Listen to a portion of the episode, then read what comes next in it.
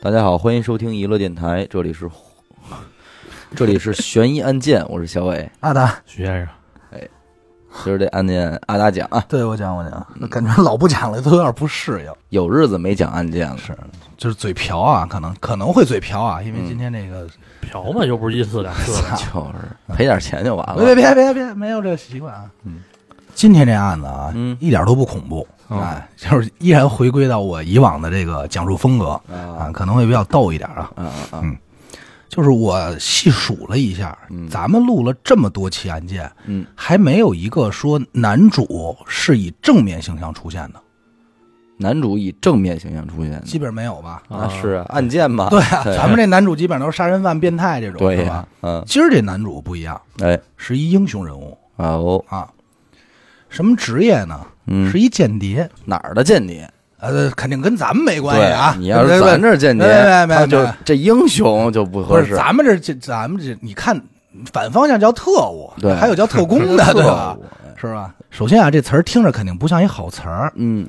而且呢，基本上也都知道，间谍的主要任务啊，就是用一些非法或者某种手段窃取这个国家情报和机密。哎，而且我估摸着应该算是一高危职业，嗯一旦落网被抓呢，大多数选择是自杀。嗯，如果没有自杀成功呢，那就比较惨了。那是就是首先人先策反你，如果你不同意，那就是各种这个不折能磨。哎不能告人的刑法就上了。嗯，我之前看过一个一篇文章，他说什么呀？他就说，荧幕上咱们所看到这个零零七哎，这种人是最不适合于去当间谍的，为什么？就是长得太标准了。 就是露露脸太多了吧？对，就不是，其实不是露脸太多，就是因为你看历史上这些真实的间谍资料啊，嗯他们大多数相貌平平，嗯，没有什么特征，明白？就是你在人群中见过，您您甭见过说多少回，嗯你根本记不住他。就是一大众脸，而且也不可能说是一个很招摇，说有不良嗜好、爱玩儿、爱干嘛，连性格都没有的人。就是不能让你一下能怀疑到他。对对对，全是这么一个平头老百姓，都是。嗯而今天这个男主啊，嗯叫胡安·普约尔·加西亚，嗯，啊，这么一人。首先，我听这名儿，我当时我就知道他是一西班牙人，为什么呢？就是因为好多这个西西班牙的球员，嗯就是足球的，他们都叫什么什么加西亚，啊，你知道吗？加西亚，对，男主也不例外。嗯，一九一二年生人，一九一二哟年生人，这还算得出来吗？一百多岁了，现在正好是属猪的嘛。是吗？反正我不知道啊，这我没查，应该是。嗯出生日期呢是二月十四号，情人节，嗯，出生在巴塞罗那，水瓶座。嗯跟我一样啊。嗯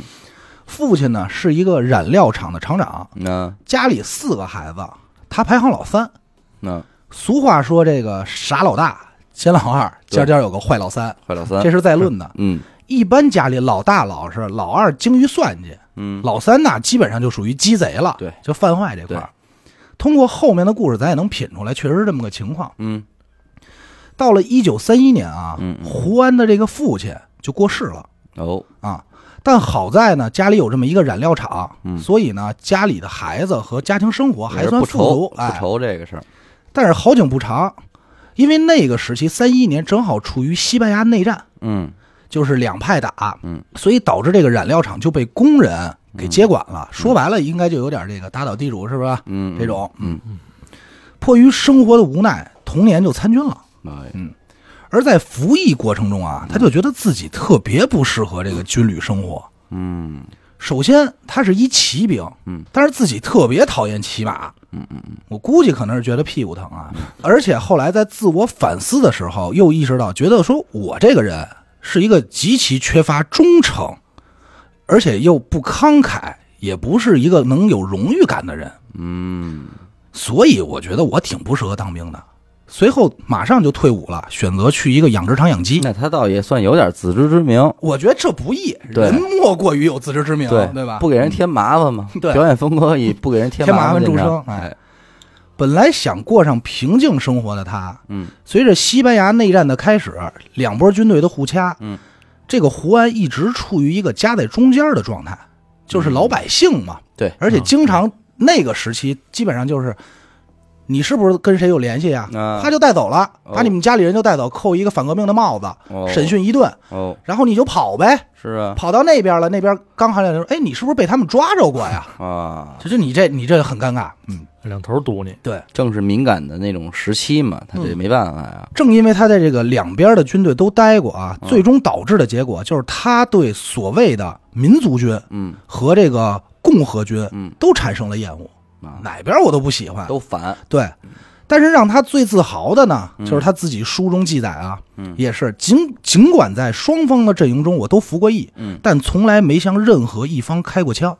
啊，西班牙人不打西班牙 人，嘿这讲理，对吧？咱咱们这不有这口号吗？行行，对吧？这行，也算是个民族大义，但是民谈不族大义上谈不上个民族大义英雄是吧？嗯嗯，但是造化弄人，嗯因为一九三一年没过几年，转眼就到了三九年，该二战了吧？，对，第二次世界大战就打响了。嗯，二战一开始啊，嗯整个西班牙是力挺德国的，哎呦，很快就决定我们要加入我们西班牙要加入这个轴心国的阵营嗯啊。可是随后呢，战争刚打响，就是闪电战之后，嗯，西班牙又说我们还是决定中立吧，这事儿太危险了，不玩了不玩了不玩不玩不玩了。怂 了对，就开始为这些交战的国家嗯，输送武器物资。啊，挣点儿挣做钱买卖了，了，嗯对，因为当时的西班牙经济是非常落后的嗯，啊，想发点战争财。是，听到这些消息的男主啊，嗯，咱这胡安就有点坐不住了。我也得想想回来。不不是吧不不是不是啊不是不是挣钱去 啊，啊，是这个决定必须要为人性嗯，更美好而做出贡献。嚯，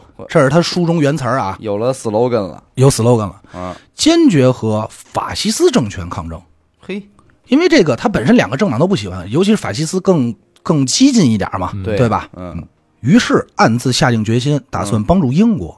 为什么是英国呢？嗯因为当时二战初期只有英国这一个国家站出来和法西斯正面对抗，啊，嗯，那初期没有别的国就家主嘛。要的对手就是那个大哥嘛，对，嗯于是他自己就毛遂自荐，来到了这个英国军情五处。嗯，咱们之前也讲过特，务机构，对，对，就是那个 MI Five 嗯小米五，有点像那个呃，咱之前讲的诈骗那个，对对对，对诈骗嗯提的不就是这军情五处吗？小现米在五还在，嗯哎，小米五，他就跟人说，我呀想为你们出点力，嗯，我给你看看我干点什么合适，对我给你们当间谍，人家就自己说，我觉得我挺适合当间谍的， 我也不爱打扛枪打仗，对吧？嗯嗯，你们觉得我怎么样？对当时这个军情五处这帮大哥就抽着烟就琢磨说，你别闹了你。谁啊？对呀、你哪儿啊？弄一西班牙人，你们这儿都这支持纳粹的，就是啊，对吧？你说你动换动换吧，该干嘛干嘛去。嗯这一腔热血的胡安呢，啊，始终还是不死心，嗯，里外里跟英国人有过三次接触，其中还包括这个托自己媳妇儿说你帮唾帮唾弃仙子，我 真是托媳妇儿帮忙了。啊，说你帮帮引荐引荐啊引荐啊啊，那那这那他媳妇儿向来是有点能力啊，这那就不清楚了，反正人家是不是引荐呗。我觉得这一个西班牙人在战争期间跑到英国，能够跟英国的上头的人对上话，他这没有跑到英国，啊只是互相托关系联系，说你看我行不啊行？那他也有点儿这有太点背景是吧？对啊，这个这个这有个交际挺狠交际网挺那广嗯就那就不知道了，因为原书中最早的第一版记载的时候是有一段是说他托他媳妇儿的，嗯后来第二版他自己给取消了。那那当到底发生什么事儿，咱们就不好说了。嗯我觉得应该是挺健康的啊，啊，但是始终呢，英国人就最终也给了答复，就是看不上他。那肯定啊，你关键是你是谁呀、就是你突然莫名其妙出来一个人说你要给我当间谍，对嗯那我凭什么信任你啊？没错，啊对啊你这我觉得正常人都是这逻辑，对啊吧？结果他这一气之下啊，就做了另外一个决定。嗯你不是不要我吗？嗯，我跟德国人玩去。哎，那这违反他 slogan 啊，那人家不管，说反正现在就是你们对我不好，看不起我，生气了。对我得证明自己，就是比 slogan 更重要的事儿，就是我我得受急到了尊重对我得受 到尊重，你不尊重我，啊！说行啊，你们等着，给我记住了，哎，撂一句狠话，嗯，他先干了一件什么事儿呢？他找到一家印印刷厂嚯，跟人说啊，我是西班牙大使馆的官员。嗯这印刷厂厂长一听就愣了，啊就慌了，说说就哎呀，那您好，您找我们什么事儿什么事儿啊对，客客气气的。嗯他说说你们啊，紧急帮我印一些公务的护照，公务护照，对嗯我这儿有急用。嗯，随后又拿着这些伪造的护照，来到了德国的驻英大使馆。德国驻英大使馆。但此时他现在人已经在在英英国了嗯了，，在英国了，哎， 以一个疯狂拥护纳粹的西班牙政府官员的身份，嗯跟人家说，我是因为出差经常来到这个英国伦敦，嗯，我很愿意为你们做一些谍报工作。哦，德国人就信了，信了啊呀，因为当时的西班牙是这个法西斯政权的呀，嗯统治下的呀嗯，嗯他亲德呀。对，嗯，也就这样，德国就把他吸纳了。随后啊，也属于毛遂自荐，我觉得挺胡闹的。嗯随后啊，就被送往了德国的慕尼黑进行军事培训。嗯嘿，培训结束后，他收到了自己第一套嗯，间谍装备。哟，嗯，其实也没什么，这这一下转正了呗，转正了。但是其实这些装备也没什么帅的啊，嗯，嗯，就是一瓶隐形墨水儿，嗯然后那个密发，嗯，这这他那个东西叫密写法，嗯，就估计是密码破译的这种东西哦哦哦，，还有一本这啊就个是一需要那个英国用发明图灵机解密的那种东西，应该是嗯，还有一本密码本儿，还有六百英镑的经费，嗯哎嗯嗯人家那边就部署任务了，你都正规军了，对吧？不是你等会儿，等会儿，等会儿嗯啊，上德国培训，嗯，培训完了之后，哦，给给他发英镑是让他回英国，对吧？对啊啊，哦因为他跟人说我出差老去英国呀，他对不是就是伪造这么一培身训份完吗了，回到英国去当间谍，啊，对，嗯很快接到任务，任务说什么呢？说你现在就立刻动身前往英国伦敦，嗯你要在那儿给我建一个情报嗯网，并且我赐你一个代号嗯，叫阿拉贝尔。阿拉贝尔，但是他这牛逼是吹出去了，嗯但是其实他没怎么去过英国。 啊，对，你想啊他一他也共不熟，对他他托英国人还得托他媳妇儿呢，对不对？嗯，说那要不然我上西班牙给你 建个建一情报网得了，人说没用啊，嗯反正这事儿要搁上咱们，嗯肯定就慌了。嗯，撒谎容易，圆谎难。对，嗯，他奔这儿来的嘛，对啊，嗯但是人家不慌不忙啊，嗯他直接选择前往了中立国家葡萄牙嗯这块，我也没明白当时他是怎么想的。啊，他就在葡萄牙开始了自己所谓的间谍生涯，不这个这这这，满不搭啊嘎呀，满不搭嘎吧？哎嗯对吧？要不咱们就说可能是人这盘棋下太大了，嗯咱没看懂。嗯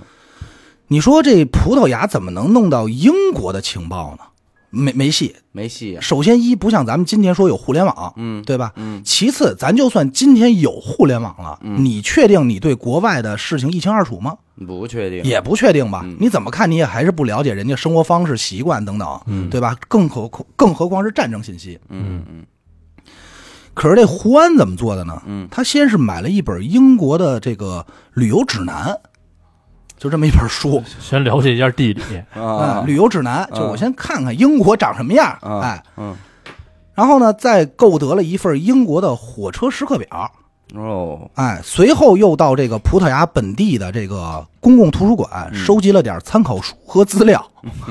最后再去趟电影院，嗯看了看这个相关的新闻影片，嘿 呦。哎，回家以后就准备开始工作那了。嗯啊这个按理说，在那年代来说，这个准备工作也算做的比较充分了。工作量不小， 也算做了吧，对啊也算对吧做虽了然感觉没什么那什么，嗯他回到家以后就干什么呢？嗯，说情报我是真弄不着，嗯但是我能编呀，是是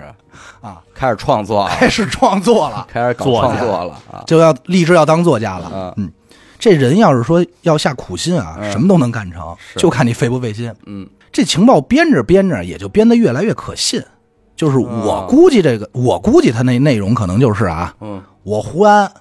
分析出来这英国人要到哪儿溜达了。嗯嗯，啊，这是装粮，这是正他妈装粮的。嗯我这趴窗户根底下瞧见了，我是明白了。我是这么想的。嗯但是实际上人家不是这么幼稚，嗯人不像我胡逼的那些，嗯他是怎么编的呢？比如说啊，他仔细观察了这个火车的列车表以后，嗯他发现某一个路段嗯，哦特别繁忙，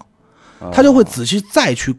调查一下，看这个周路围对有没有大量新来的移民，嗯就是说都是涌入的。嗯如果有的话，那估计八九不离十，这个区域就在修建修建这个作战工事，哦，有点脑子。有点脑子嗯。可是可是他们不是在葡萄牙吗？对葡萄牙所哎呀，以没你看你们，他瞎编的。他瞎比编如的，说他去说说我看见就是各种移民什么的，就是这是他编没的，看 见。可就是这些移民，他有报纸啊，对，人有报纸啊，哦他不是收集报纸看新闻片，而且这火车时刻列表它是可以分析出来的，哪趟火车的线路人线路开始增多呀？那挺复杂的。对啊，其实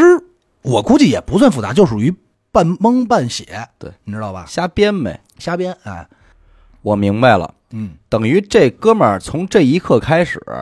就已经在走另外一条路了。嗯嗯，就是他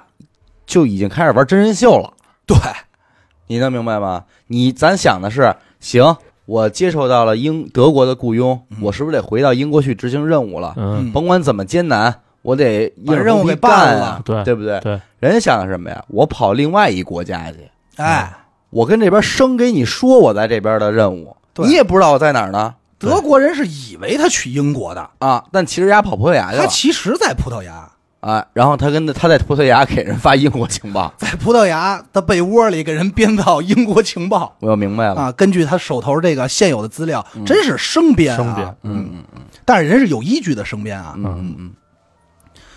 德国方面呢，也不是傻子，是，谁都不是白给的，对咱吧们？验验吧。对，我估计啊，嗯要当时说操找一间谍找的这么的随便的话， 啊这有点随便了吧？有点随便说实在的，对啊，要找这么随便的话，应该也不止他这一个，嗯，嗯，对肯吧？定的，人家也不太怎么在乎。我估计人家没人德国那边肯定玩数 据，就是来者不拒了，对吧？你可能今天我一下收到一千个情报，然后我分析一下，他们可能主要都倾向于哪儿，嗯对？哪个是真的？情报机关总部基本上就是干这个事儿的，对对对，对吧？嗯，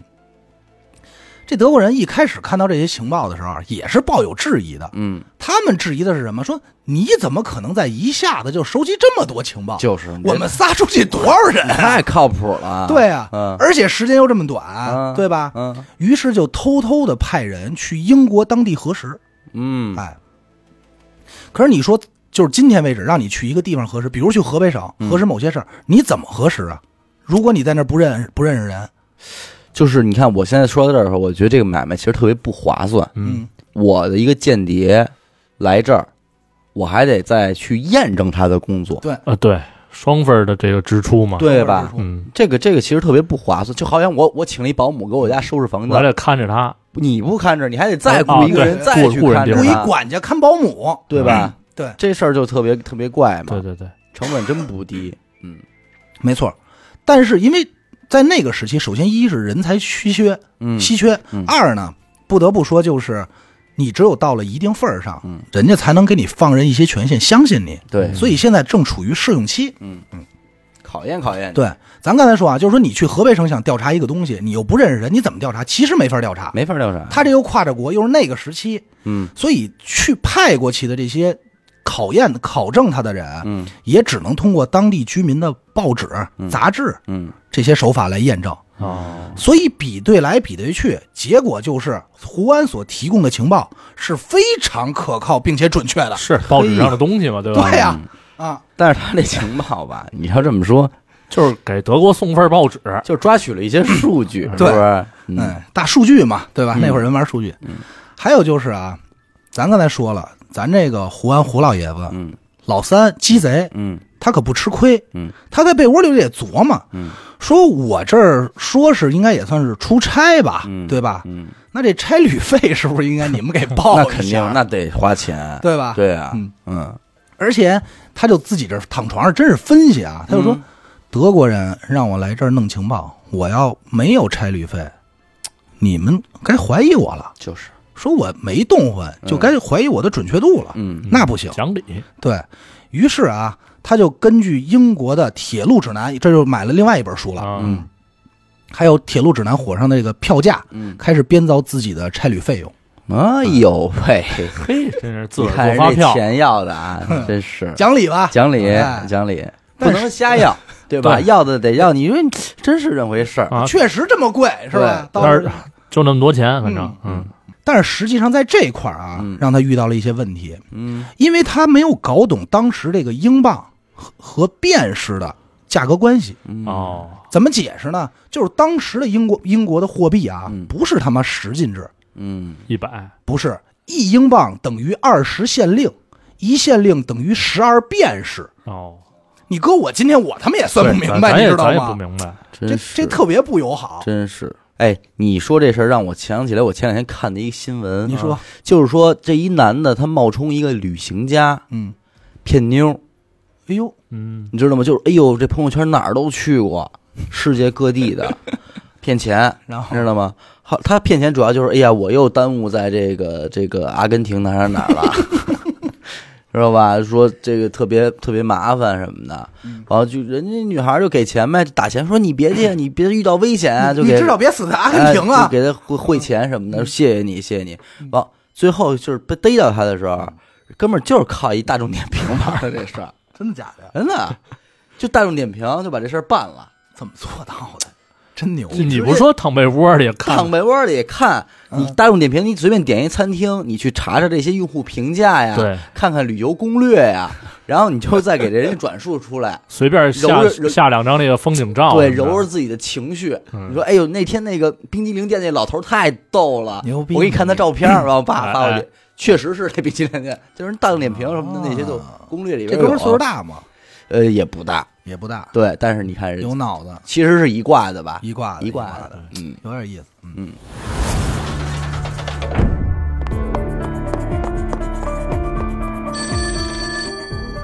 喂，是神探阿乐吗？是我，什么案件？没有案件。再见，哎，别别别，我是想听您给我讲几个案件。这种事情不要找我，去听娱乐电台，那我怎么才能加入组织？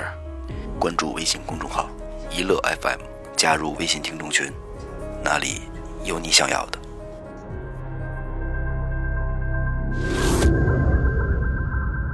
这个胡安跟我一样，数学不怎么好，所以他也选择放弃了，就是我不算这些数了，嗯，索性就自己进行了一些简单的差旅罗列，哎，跟德国人说，嗯以后我再把具体的费用发给你啊，啊，你再补给我吧。嗯嗯嗯嗯德国人就觉得说，这怎么好员工啊，嗯不计较自己的得失啊，一还心能嗯放在还工作上还，让赊账，对嗯，一心放在工作上。嗯但是实际咱想这事儿啊，嗯嗯 嗯，编他妈差旅都比他编情报费劲，你那可琢磨琢磨那， 可不，就是太过主分要了。难在这点杵上了，，对他还有一个任务是什么啊？嗯，人家刚才给的任务是让你在英国建立一个情报网，哎，这是个网，你得发展下线，，啊对，你在葡萄牙怎么建立啊？对嗯吧？那他就说，那这个就就就得还得编吧，这个这我他是不是找到了骚儿和迈锐宝啊？就差不多啊，不是嗯他谁也没找，是吧？牛逼就牛逼在人谁也没找，人家他可比那哥们儿有有这个资本去玩这诈对，骗，实际上是对吧啊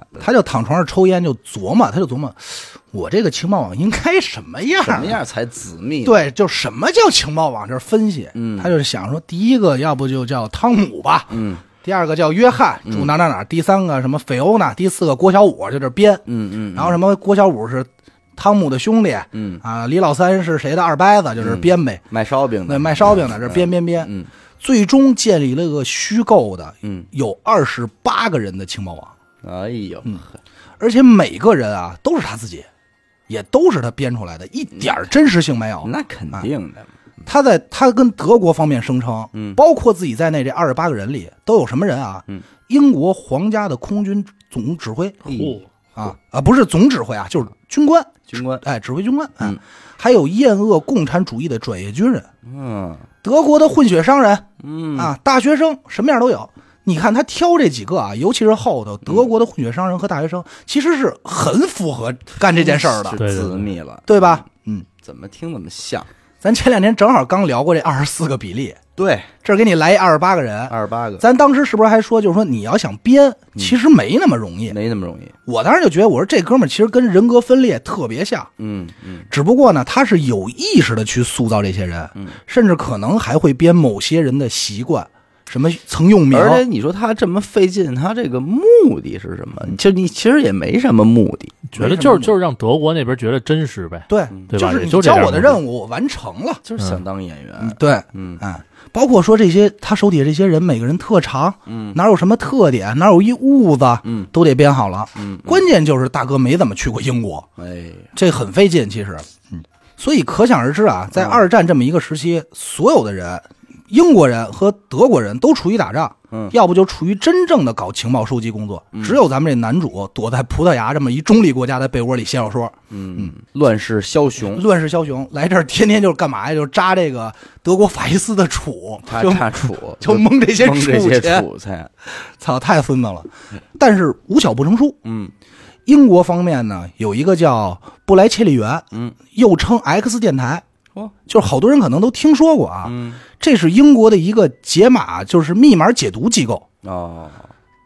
截获了一封他给德国所提供的情报，哟哦，嗯，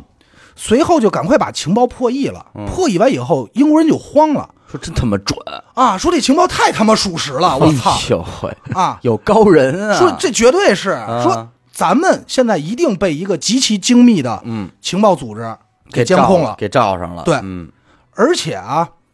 他们可能不止一个人，绝对的，对，至少得二十八个 人，那那我二们二九个，是天教授的二十八个保姆，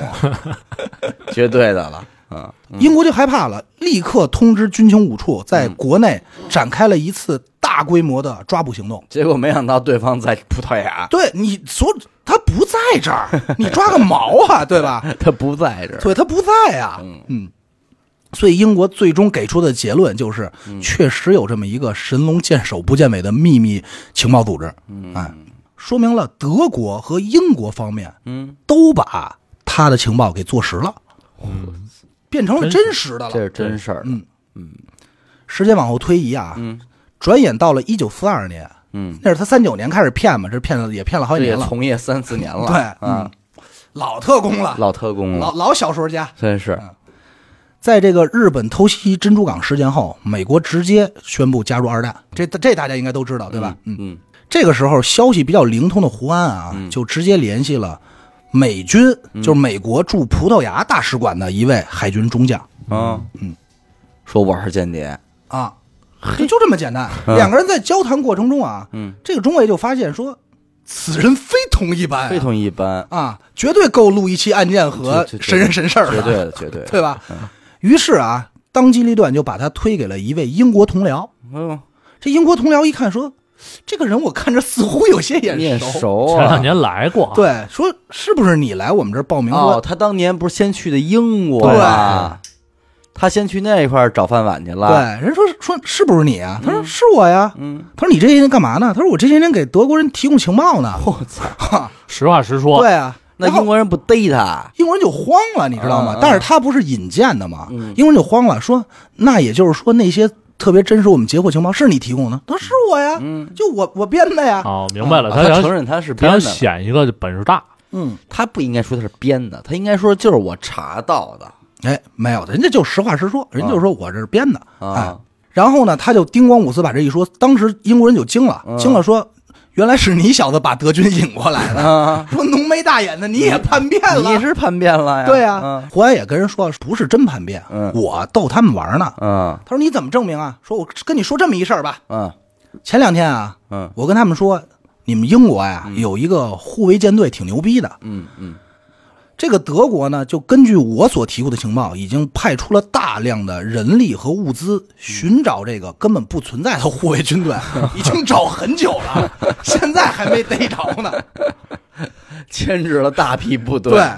这个时候这英国这大哥说：“操，你太牛逼了，行真的有你说，赶快问问你，说说说你你愿不愿意来我们这儿工作呀？真的。嗯，嗯胡安说：“行啊，说我本身就想到你们那儿工作，对，你不要不要我啊，我我也不喜欢纳粹，对吧？嗯嗯，还有就是看你们这处到不到位了，是吧？看给多少钱呀、人家是给我们报销差旅呢嗯就是啊！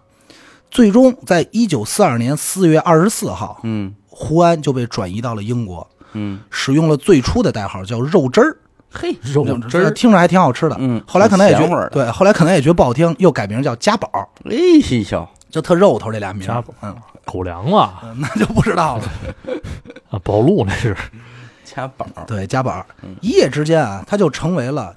给德国人提供虚假情报的高级间谍啊，也彻彻底底成为了一个双面间谍。真正的双面间，哎，真正的双面间谍。嗯，投入工作的胡安呢，就跟以前不太一样了，嗯因为以前的所有情报都是假的，只能是他编。但他这回手里就真的有一些有价值的真情报嗯了，那是于是他就决定把一些无关紧要、意义不大的真情报第一时间发给德国。那这回更更加有那个更更有信服度坐啊实了呀对对啊吧，哎，首先情报是属实的，对嗯其次又没有那么重要，嗯，英国方面呢也不会有任何损失，对吧？嗯，而且一些主要真正意义上重要情报，它一般都会拖晚一点再发出去，嗯好延误德国的战机，嗯，哎，而且自己还不用背锅，说至少我的情报是真实的，嗯对吧？对嗯对于德国方面来说啊，这就是刚才小伟提到的，说当时德国应该扒拉脑袋使一个，就散布各种的这个情报人员，对呀，对吧？嗯，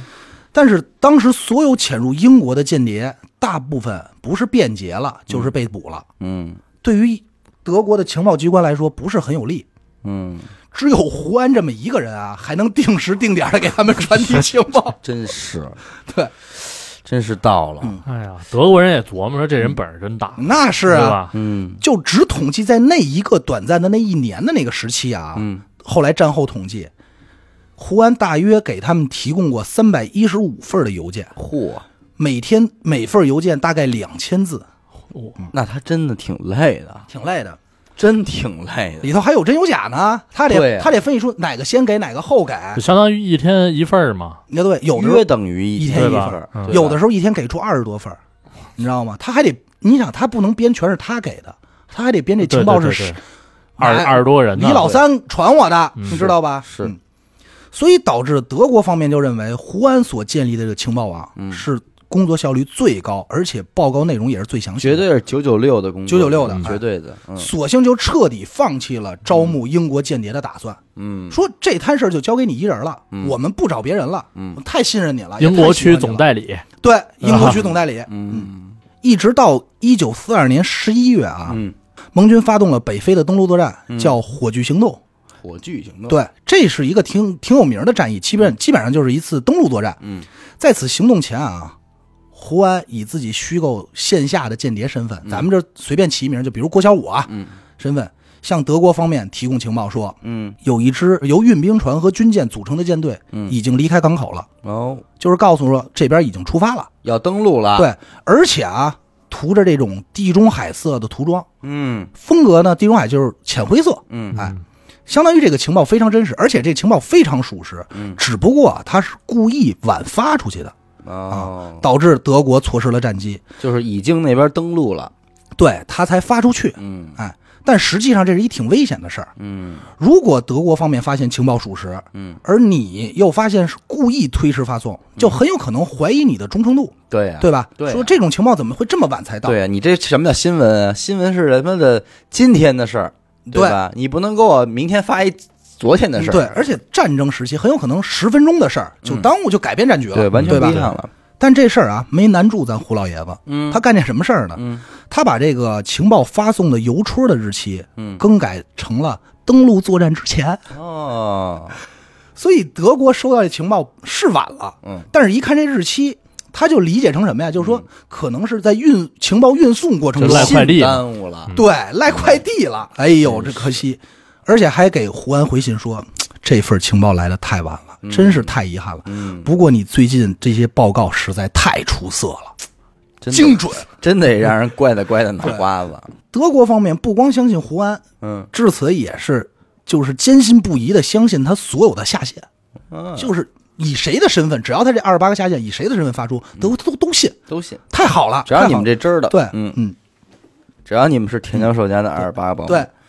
只要是有德国方面开始质疑的时候，嗯，就是为什么一些轻而易举的情报你这么晚才发出来呢？对啊呀，他就要编造各种理由，嗯怎么编呢？就有这么一回，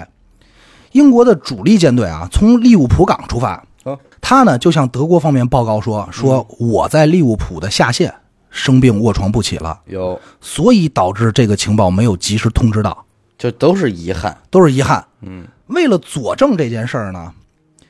这位所谓的虚构的间谍啊，最终还给人写病逝了，就是去世了。为了让牺牲一个牺牲了啊，病死了 那。家伙，这不牛逼，最牛逼在后头呢。嗯为了让德国人更加信服，嗯他还在当地的报纸登了一份那个叫讣告，嗯，你知道吧我？知道哦知道，就是报纸外国报谁纸谁谁，死了，嗯或者说谁谁谁婚丧嫁娶，不都会登这种东西吗？嗯，来骗取德国人的信任。哎呦，啊，深信不疑的德国人，甚至于还拿了一笔抚恤金给这位间谍的遗那肯定说，肯定得给主啊，说你哎呦太不容易了，牺牲在战场上，病死了，嗯操劳过死，嗯，就太胡闹了，你知道吗？是啊，但就即使干咱们刚才说的这一些啊，都不是他人生中最大的贡献，还有呢，这不是他最牛逼的事儿。嗯嗯他最牛逼的事儿就是靠自己一人之力嗯，改变了二战的整个战局。我操，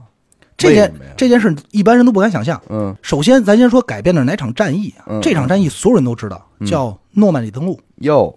而胡安所参加的这个行动嗯名字叫“坚忍行动嘿”。你听这名儿啊坚，忍坚忍行动，就有点有点孤注一掷了、嗯啊，孤注一掷。嗯这个行动啊，特别有名儿。嗯就是如果喜欢历史的这个二战史的，可能知道，被称之为二战史和现代战争史上最成功也是最重要的一次军事欺诈行为。还是老本行，骗。嗯一九四四年一月，德国这边发电了，嗯跟这个胡安说，我们分析啊，嗯盟军将大规模的入侵欧洲，啊，并要求胡安搜索相关的情报。嗯嗯，当然了，咱老爷子肯定是照办的，嗯对吧？通过肯定这个无线电呀、邮件，一共往返发了五百份情报，就在这个时期，啊哦，有的时候一天发过二十多份，这都很正常。那这这这个什么工作量啊？这个而且是给德国发，咱还不算他英国这边的工作量。就是啊，嗯而他主要要告诉德军的事儿是什么呢？嗯是盟军将会在加莱这个地方登陆作战，哦，就跟诺曼底一点关系都没有，你知道吗？为了确保这个情报的可信度，嗯胡安还和盟军商量说，咱们必须得给他们提供一些真实的作战信息和登陆时间。嗯嗯嗯，但是你放心啊，一定晚到。嗯咱们这晚到肯定是晚晚晚晚晚点发送。嗯英国说那行吧，就按你说的办呗。嗯嗯，为了应和他所称的这个加莱、嗯这个地方登陆，盟军也很配合的在加莱部署了一些假的飞机和充气坦克模型。嗯我还看了一下这个照片啊，嗯嗯就是黑白照片，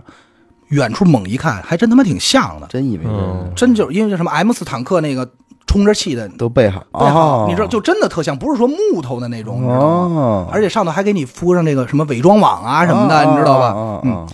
盟军也很配合，定期派点吉普车呀、什么嗯军官呀过过检阅，溜溜达一圈儿，哎，检查巡视一一下。哎嗯所以德国就认为这肯定是真的，所以就把所有最精锐的部队留在了加莱这个地方，嗯哦，导致诺曼底没有什么东西，就没有什么部队了。嗯六月五日，也就是诺曼底登陆的前一天，嗯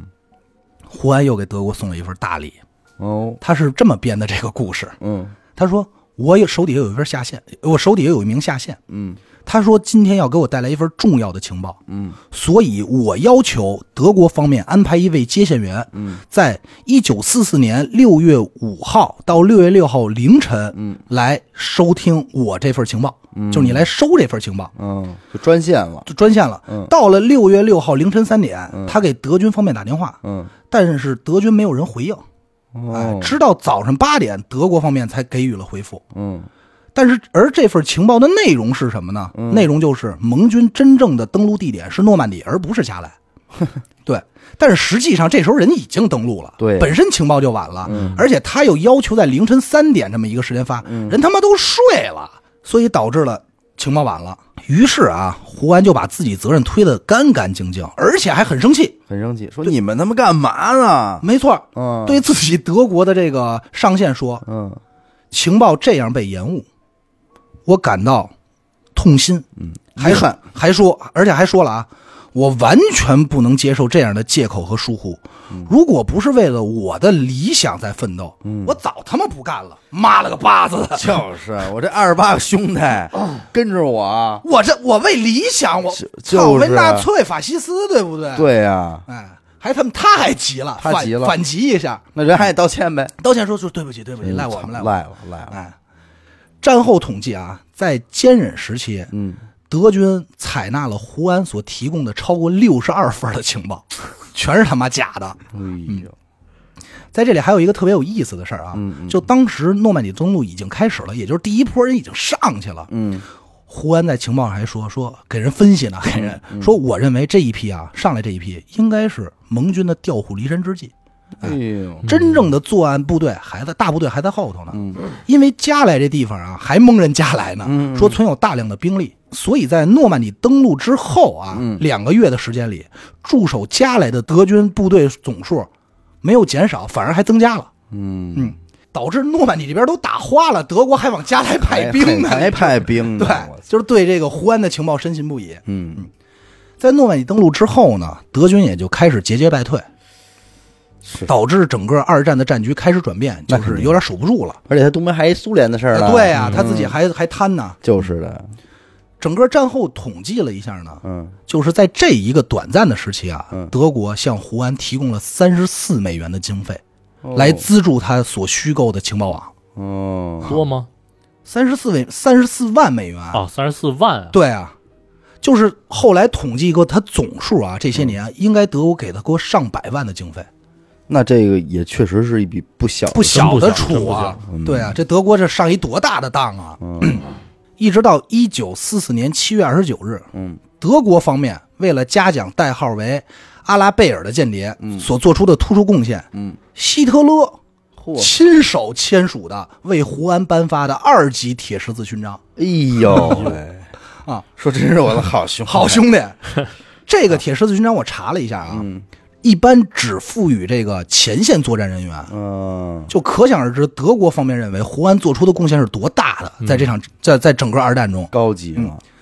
同时，哎，代号为家宝的英国特工，嗯，也被英国国王乔治六世赋予了大英帝国勋章，哎呦，两头儿啊的啊两头头儿的，也就是这让他成为了应该是唯一一位啊，嗯在二战时双方交战国都赋予勋章的人士，基本上不可能，两边都都好都爱你，哪有这种啊？嗯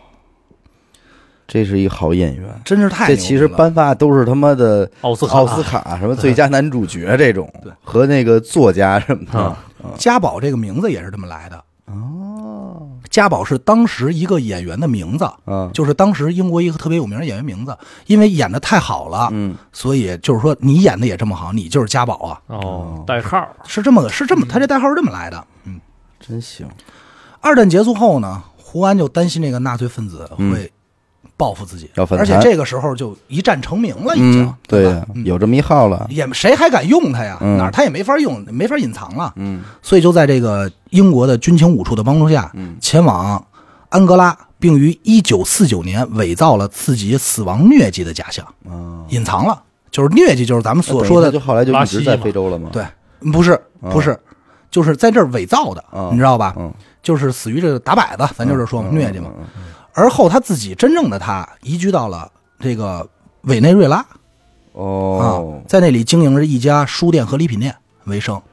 这一生也也其实也是挺跌宕起伏的。我觉得他最伟大的一件事是什么啊？嗯就是就是他把所有挣来这些储钱全都捐了，捐给英国了，军情五英国处了，英国军情五处了。嗯也是他拿不走这钱。嗯，我觉得也不亏好，心吧？可能是亏着心呢，对吧？但说实话，他没怎么害过英国，对，他一根儿他压根儿就没害过没英国，害过。嗯对吧？他上来就是编嘛，那这蒙着了，你赖谁？而且我觉得他整个这个事儿啊，从他认识了美军以后，开始跟英国正面开始打交道开始，这件事儿反而就是理论上就不是他一个人的能力了，嗯，他背后是有五处的人在给他策划支持的，支持的，嗯但是主要策划和方向都是他做的，他定的主自意。己的想法，别对人去做，吧。哎，到这个一九七一年啊，一个英国的政治人物叫阿拉森，嗯对家宝这个就是回顾历史啊，对家宝这个间谍啊产生了浓厚的兴趣，嗯他就花了很多时间、很多关系、精力，想找到这个人，跟他好好聊一聊，因觉为得他还知道他还活着，对，就是觉得太牛逼嗯了，他不能确定他还活着，但是他想了解这个人。嗯嗯。后来几番打听，只知道他叫胡安，巴拉巴拉巴拉，嗯哎，只知道这么一个名儿，一直找到了一九八四年的哎五月二十这是号，真爱啊。两个人才在奥尔良见面。哦说原来真的是你，才有这么传奇的一生。嗯采访了一下，哎，也在这个英国政治人物的促成下啊，嗯嗯嗯，他才与当年的那些同僚啊哦齐聚一堂，见了个面儿。见着了那二十八 个人，没有 没有啊，就是见了其他同僚啊啊嗯啊。这个一九八四年六月份，胡安才把自己真实的这一生的经历告诉自己亲生的儿子，也就是他一直瞒了这么多年，就是藏的挺深。就是嗯临死再说。对，最后呢，他也向大众呢公布了自己的日记，公之于众了。嗯，一九八八年善终，哦，八八年其实就还挺长寿的，也没很长寿，嗯啊七十来岁嘛，七十六啊来岁，七十这六，啊我觉得可以了。这嗯多鸡贼啊呀、这人是，是吧？嗯，哎，一九八八年，所以你说他投胎是不是就投到了那大众点评那骗子，